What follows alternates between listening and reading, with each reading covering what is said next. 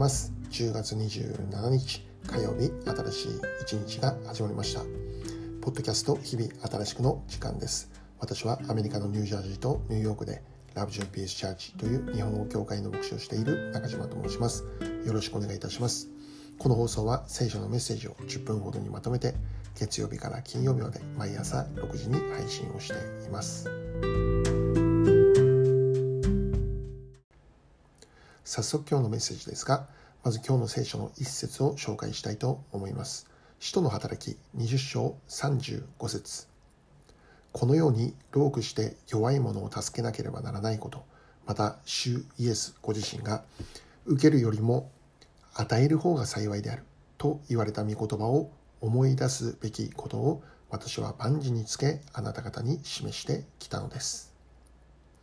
今日はこの一節から与える人生というテーマでお話をしていきます。まあよく使われたりまた聞いたりする言葉としてですね世のため人のためという言葉がありますね。自分のためだけに生きる人生ではなく世のためとなりまた周りにいる人々のためとなるそのような人生を生きていくということであります。私の人生は私のためにあるのではなく世のため人のためにあるという、まあ、そういう考えでありますよね。で昨日の放送でもお話をさせていただいたんですけども私自身のことを言えばですね、まあ、そのようなあ生活からは遠くにいたそういう人生を生きていたんですよね。世のため人のためではなくて常にその中心には私がということでした。私のために生きる人生でありました。私が良い人生を生きるために。私がもっと楽しい人生を生きるために。私がもっと成功するために。常にその矢印が私が私がという方向に向いていたということなんです。私さえ良ければ良いという。常に私を中心に考えるような人生でありました。世のため人のためもちろん言葉は知っていましたけどもそのようなことはあまり考えたことありませんでしたね。で私私はこの育ちは一人っ子育ちでした。で特におじいちゃんおばあちゃんによって、え一緒に生活していたんで、えもうたくさん甘やかされて育てられました。家の中では常に私が中心でしたよね。私が食べたいものは好きなだけ食べることできました、まあ、よく聞く話として兄弟が多ければ多いほど自分が食べたいものがあっても食べることができないということがあ起こるということでありますね食べることができたとしても兄弟と分け合わなければならないためにえ自分が好きなだけ食べたいと思ってもそのようにはできないということですね。で自分も食べて兄弟も食べてみんなが幸せになるために時には自分を制することが求められる、ね、わがままわがままは通らない、まあ、兄弟が多いとそういう環境なんですよね。でその分私は一人っ子でしたのでそのような競争もなかったし分け合うということも知らなかった、ね、自分で好きなものを好きなだけ食べることができるというそういう環境にいたということなんです。でそのような環境がいつも自己中心的にしか考えることのできないようなものとして、えー、作られてしまったのかなというふうにも思うわけですね。で一方で、えー、私の妻はですね3人兄弟でした。兄がいて妹がいて、まあ、彼女は真ん中だったんですけどもだから常にこの兄弟3人で、え食べ物を分け与えるということを行っていたんですね。自分ばかり食べて満足するのではなくて他の兄弟たちのことを考えて互いに分け合うということであります。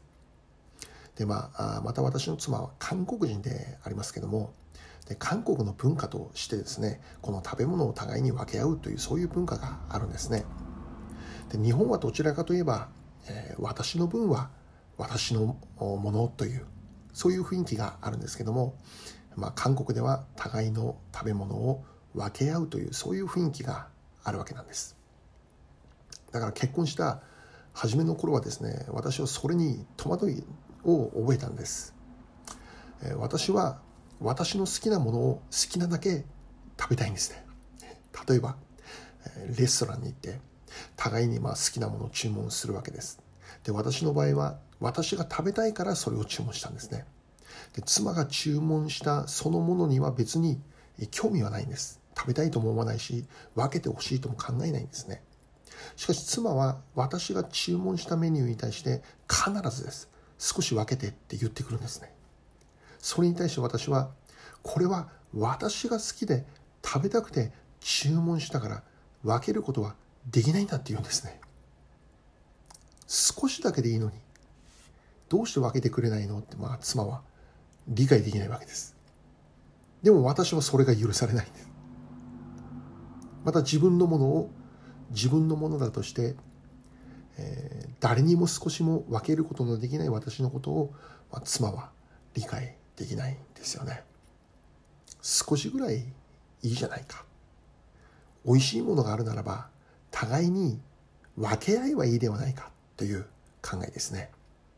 でこのような考えの違いで、まあ、レストランに行くたびに互いに嫌な思いをしたりということもあったんですけど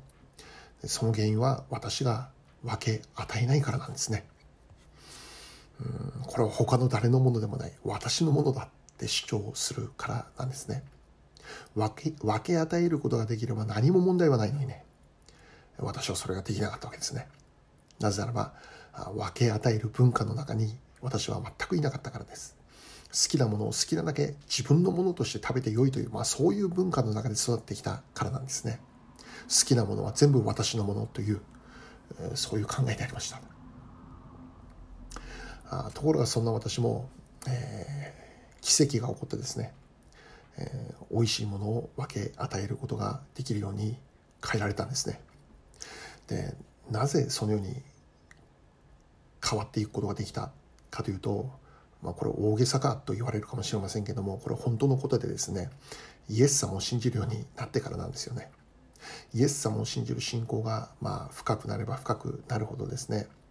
えー、この私が私がというもう常に矢印の方向が私に向いているということがあ間違った考えだということに、えー、まあ、気づいていくようになるわけなんです。私のための人生から世のため人のためもっと言えば神のためというそういう考えを持って生きることができるように変えられていったんです。私は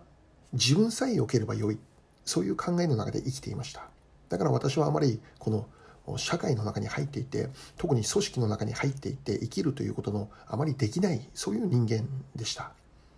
仲間と上手につるむということもあまりできない人間だったんですね。常に矢印が自分に向いていたそういう人間だったからです。しかしそのようなどうしようもならない人間だったこの者が世のため人のため家族のためまた何よりも神様のためそういう考えを持つことができるように変えられていったんです。イエス様との出会いが私の自己中心的な人生を変えてしまったんです。もちろん今でも自己中心的な資質は残っていて今でも時に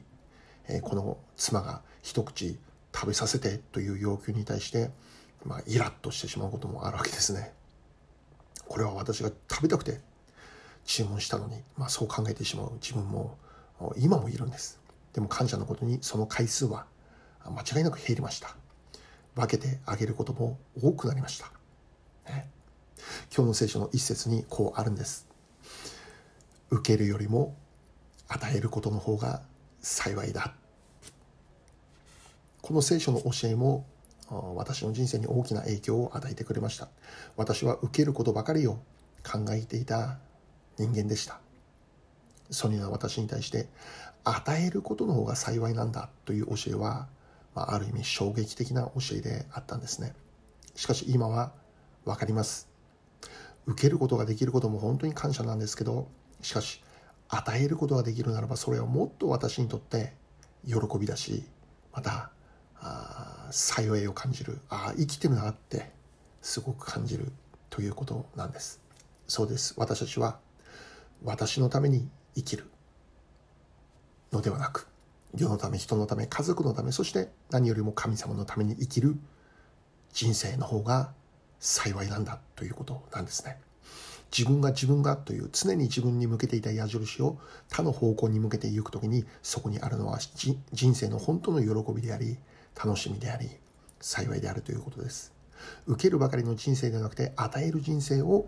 歩んでいきたいそう願っているのです最後に一言お祈りいたします愛する天の父なる神様、与える方が幸いであると教えられています。与える幸いに生きることができるようなものとして、さらに私たちを作り変えていってください。イエス・キリストの尊きお名前を通してお祈りいたします。アーメン。